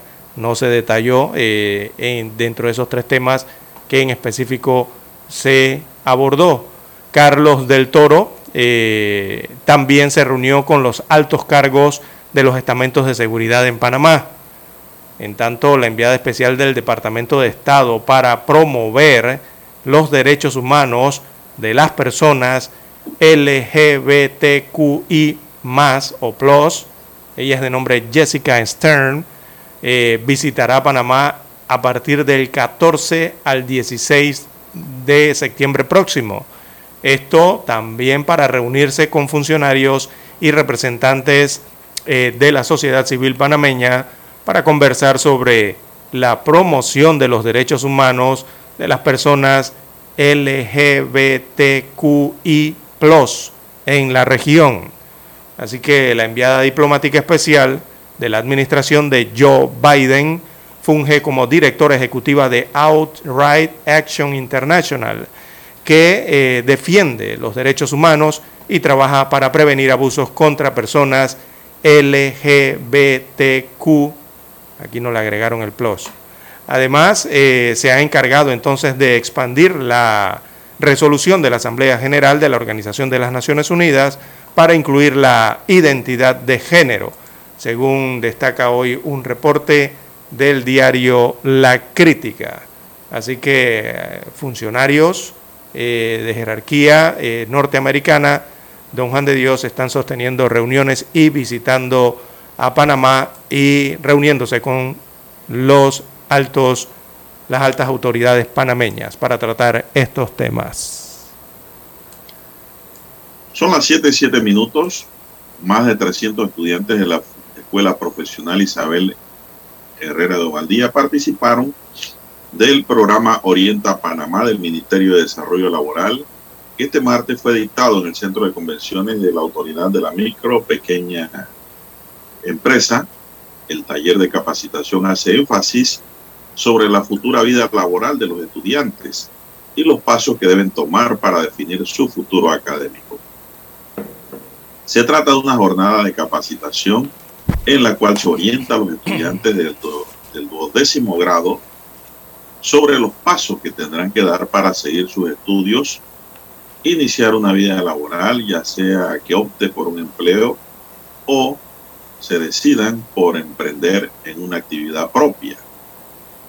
En tal sentido, la ministra de Educación, Maruja Gorday, dijo que los estudiantes están a meses de terminar el colegio y les toca decidir si les gustaría seguir la universidad, optar por una carrera técnica, buscar un empleo o pretenden emprender. Todas son oportunidades que están en el sistema y para todas necesitan capacitación. En tanto, Oscar Ramos director de AMPIME, afirmó que en el caso de los jóvenes opten por el emprendimiento, los programas de AMPIME están a su disposición para ayudarlos a desarrollar sus habilidades y optar por el autoempleo a través del emprendimiento. Roger Tejada o Roger Tejada del Viceministerio de Trabajo afirmó que el Ministerio de Trabajo, Meducampime y el sector privado y las universidades trabajan en conjunto para presentar opciones a los jóvenes que están próximos a entrar al mercado y buscar un puesto de empleo. La idea es que se preparen para elegir la mejor opción y definir cuál será su futuro, siempre pensando en lo que mejor les convenga a ellos mismos y al país entero, César. Este programa se ha desarrollado en el interior del país y en la capital. Está dirigido a estudiantes del último año de educación media y que hasta la fecha ha abarcado 18 mil estudiantes, César menos 15 universidades públicas y privadas presentaron a los estudiantes de la escuela profesional ayer sus planes de estudio y ofertas para carrera para continuar sus estudios. Bueno, ¿usted qué le aconseja a estos muchachos, César? Bueno, prepararse, don Juan de Dios, mantenerse en el sistema educativo. Eh, los que están dentro No, de... pero que hay tres opciones. El sistema Hay tres educativo. opciones. Tres opciones. de- Opción uno, seguir estudiando, Claro. ya sea a nivel superior o a nivel técnico. Eh, dos, buscar trabajo. Y la Y tres, emprender. ¿Cuál de las tres? Eso es lo que entendí en Eh, la noticia. eh, ya a nivel superior, super- eh, posterior a los 18 años de edad. Bueno, las tres al mismo tiempo. ¿Cómo va a ser? Ajá, trabaje, estudie y sea emprendedor. Bueno, esa salida suya fue muy fácil. Fácil decirlo, pero duro hacerlo. Ah, bueno, bueno, pero es que na- nada es fácil. Yo lo que Juan le de Dios. recomiendo a los estudiantes, don César, es que estudien. No se queden con ese, no se queden con ese estudio de secundaria nada más. Tienen que seguir estudiando a nivel universitario, deben seguir estudiando porque la vida es difícil y la competencia es alta. Entonces, ya un sexto año ya no es como antes. Un bachillerato usted le permitía de todo. No, ya son Trabajar, simplemente capacidades básicas más nada todo más. en comercio, ¿no? Trabajar, eh, qué sé yo. Hubo un tiempo en que en Panamá también los bachilleres eran maestros, porque no habían suficientes maestros. Ya todo eso quedó en la historia, don César. Ya hasta las licenciaturas están cortas. Ya vamos de maestría para arriba. Hoy día usted se encuentra un joven en la calle con cuatro maestrías Ujú. Y jovencito. O sea, gente preparada y siguen preparándose. Entonces mi recomendación es, a los padres de familia, que son los que tienen una gran decisión sobre estos jóvenes, que ya que son sus eh, orientadores, es que hagan todo el esfuerzo necesario para que sus hijos sigan estudiando a nivel superior, don César, porque no hay de otra. No hay de otra. No vale la pena, digo, al menos como usted dice, ¿no? Trabajen, estudien, emprendan, pero bueno, eso lo hicimos mucha gente que teníamos que trabajar para estudiar, don César, Claro. y andar en Diablo Rojo y llegar a la casa a las 12 de la noche, una de la mañana para levantarse a las 5 para el trabajo de nuevo. Un sacrificio muy grande, ¿no? Que todo el que lo pasa al final ve los frutos, pero no es fácil.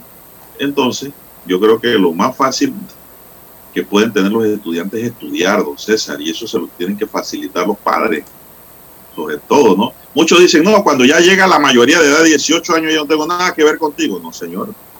Su obligación en materia de estudio hasta los 25 años.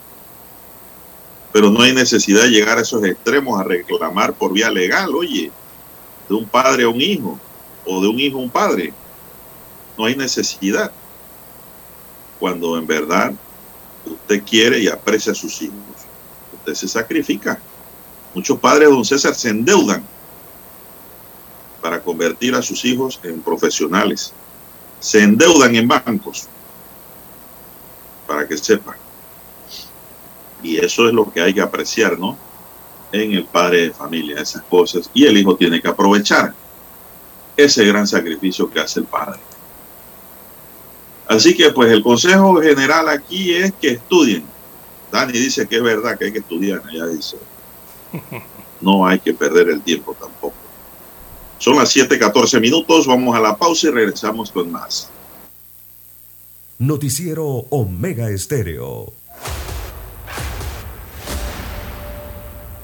Desde los estudios de Omega Estéreo, establecemos contacto vía satélite con la voz de América. Desde Washington, presentamos el reportaje internacional.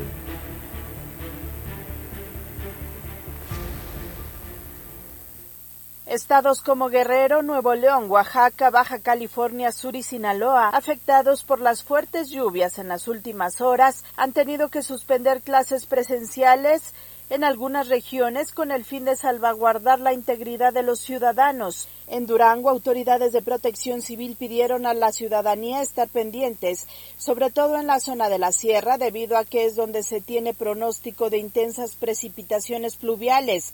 Coahuila y Chihuahua también registraron lluvias torrenciales. En Nuevo León, autoridades reportaron que cuatro integrantes de una familia murieron debido a que fueron arrastradas por una corriente, mientras en el puerto turístico de Acapulco Guerrero las lluvias que provocaron primero la depresión tropical 12E y después la tormenta tropical Key dejó tres personas muertas, dos adultos y un menor de nueve años en la zona rural. Aún es pronto para hacer un balance de los afectados y la Conagua informó la tormenta tropical Key en el Océano Pacífico se intensificó a huracán de categoría 1 y se registran lluvias torrenciales en Colima, Michoacán, Nayarit y Sinaloa e intensas en Jalisco. El presidente Andrés Manuel López Obrador informó que están atentos para brindar auxilio a la población. ahora ya está la temporada del agua, ya.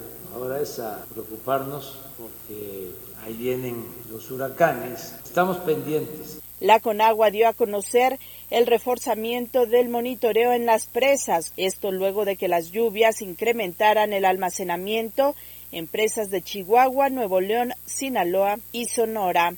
Sara Pablo, Voz de América, Ciudad de México. Escucharon vía satélite desde Washington el reportaje internacional. Para anunciarse en Omega Estéreo, marque el 269-2237.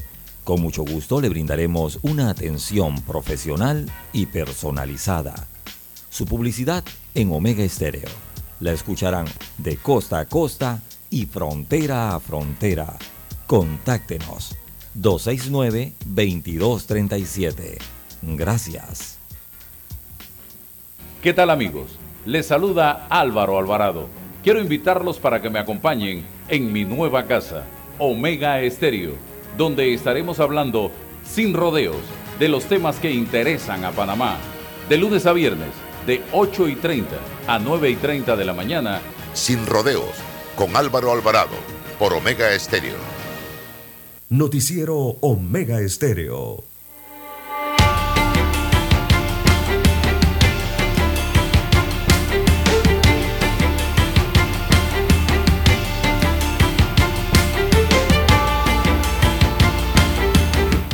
Bien, continuamos.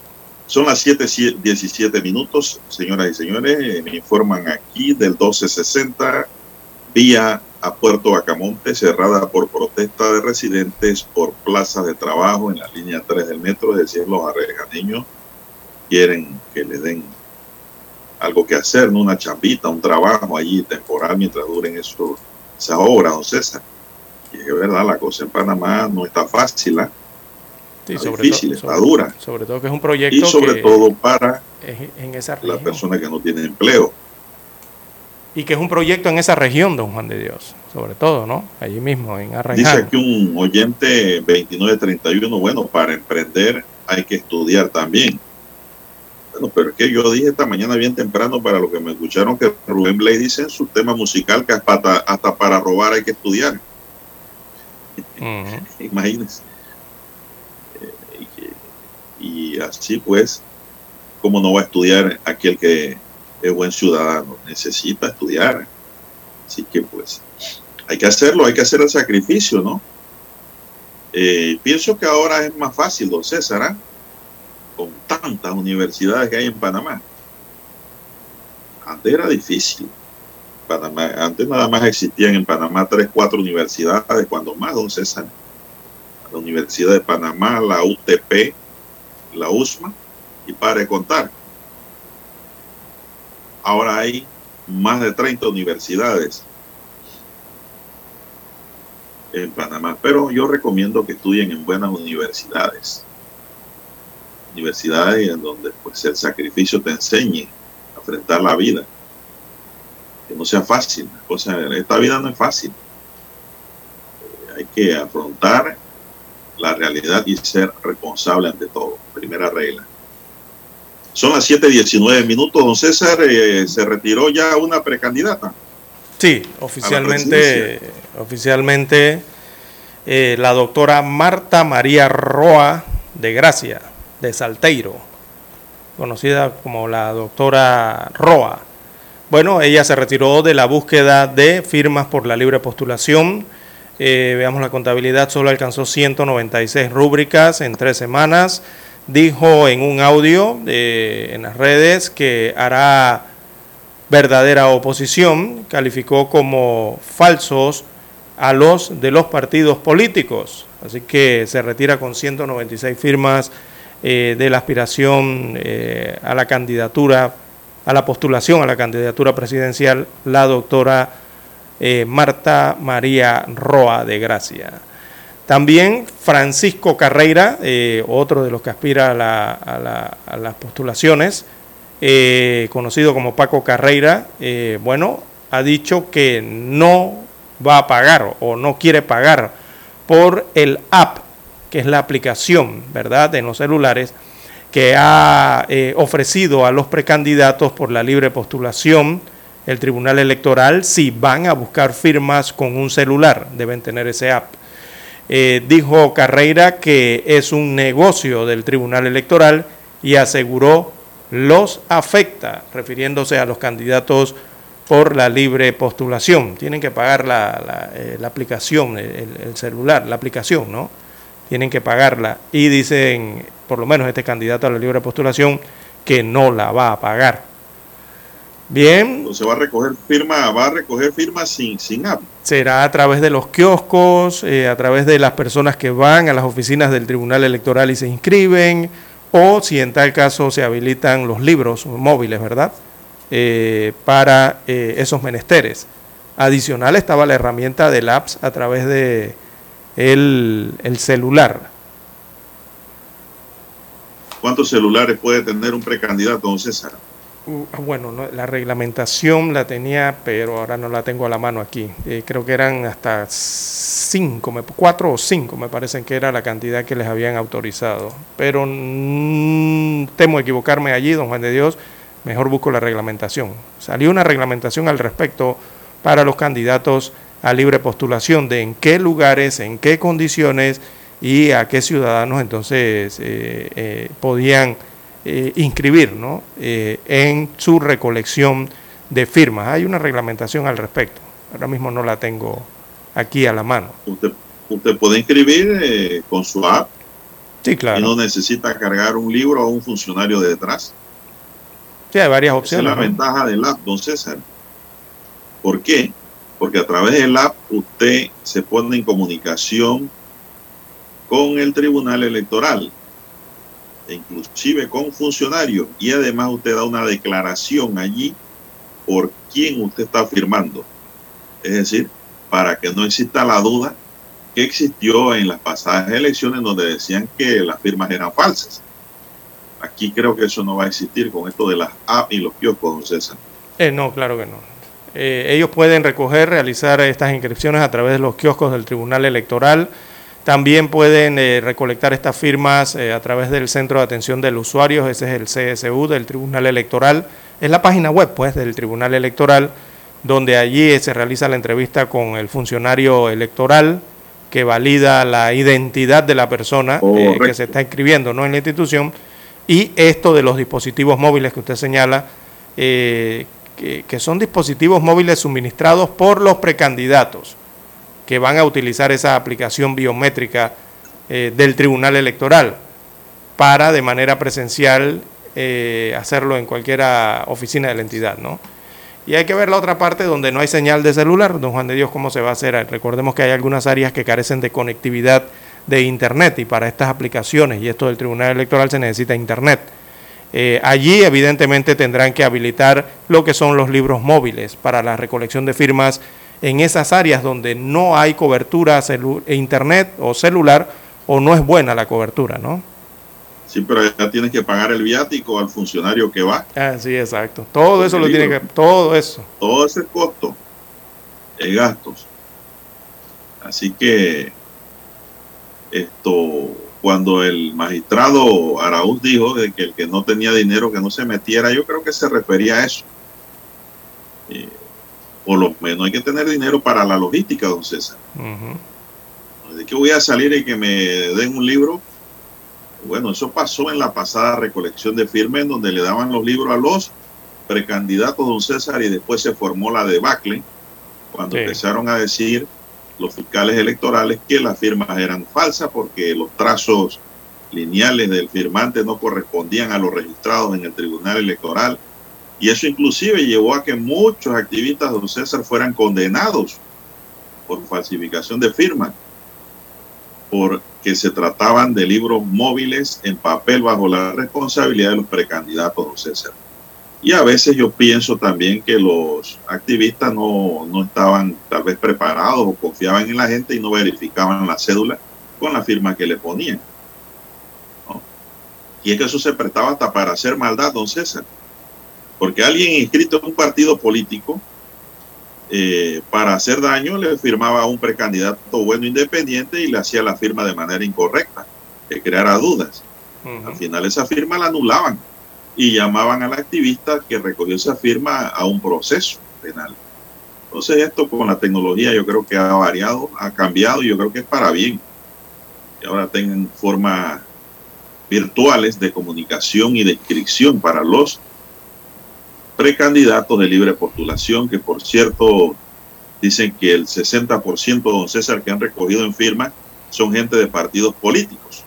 Sí, sí, el 62% eh, de las firmas recolectadas eh, por todos los precandidatos, el 62% corresponden a personas que están inscritas en partidos políticos, pero han eh, dado, están dando la oportunidad entonces a, esta, a estos precandidatos, a estos aspirantes a La candidatos. que yo veo allí, don César, que eso no es congruente. Eh, no, eh, habría que habría que establecer por qué eh, está ocurriendo eso, ¿no? Porque la norma lo permite, don César. por Y una es parte. una distorsión del sistema. Yo pienso que los libre postulación deben surgir, don César, producto de la firma de los que son independientes de los partidos políticos, que no estén inscritos en ningún partido. Y dos, que no sean tres los precandidatos, sino más. Yo creo que esas cosas deben variar a futuro. Porque qué gracia tiene usted que se me salga del PRD y que a libre postulación y se mantiene inscrito en el PRD. Sí, exacto. A una persona que Eso le no tiene eso, eso es el mismo PRD. ¿Qué es lo que, que está va ocurriendo? representando y representado en la figura que vaya ahí adelante. Eso no tiene gracia.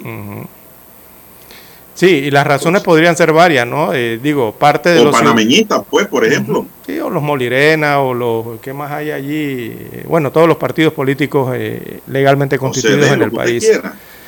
Eh, bueno, No en parte, en parte, bueno... No par- hay libre postulación e independencia. Se nos acabó el tiempo, dice Dani.